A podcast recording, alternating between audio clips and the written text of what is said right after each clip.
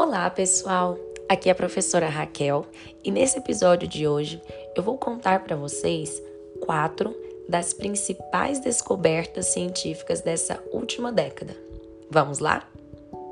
A primeira delas foi em 2017, quando o Observatório LIGO dos Estados Unidos detectou as primeiras ondas gravitacionais.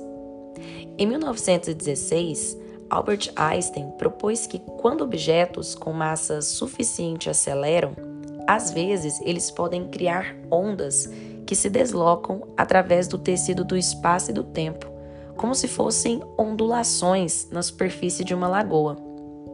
Embora mais tarde Einstein mesmo tenha questionado a sua existência, essas dobras no espaço-tempo, chamadas ondas gravitacionais, são uma previsão essencial da relatividade, e a busca por elas fascinou os pesquisadores por décadas. Embora indícios convincentes das ondas tenham surgido pela primeira vez na década de 1970, ninguém as tinha detectado diretamente até 2015, quando esse observatório LIGO nos Estados Unidos captou o tremor secundário de uma colisão distante entre dois buracos negros.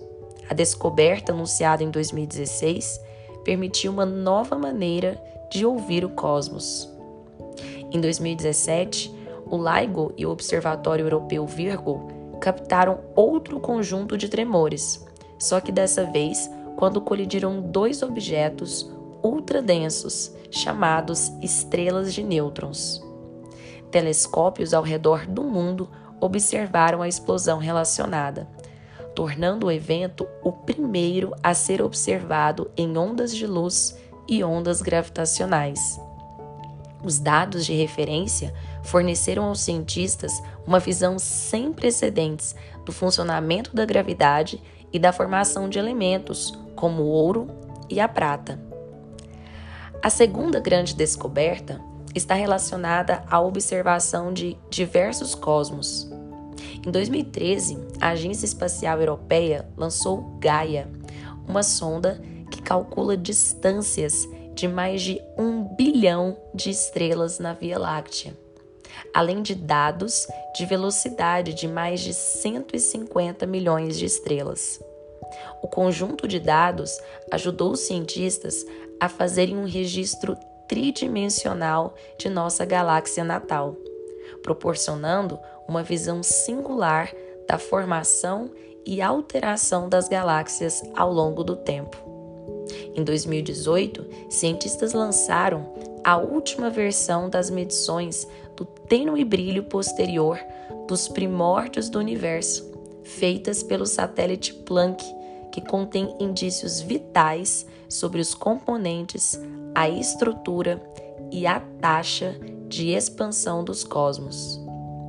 E em abril de 2019, os cientistas revelaram a primeira imagem da silhueta de um buraco negro, graças a uma enorme iniciativa global para observar o centro da galáxia chamada M87.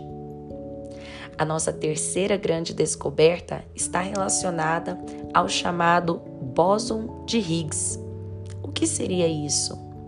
Nas décadas de 1960 e 1970, físicos como Peter Higgs propôs uma solução na forma de um novo campo de energia que permeia o universo.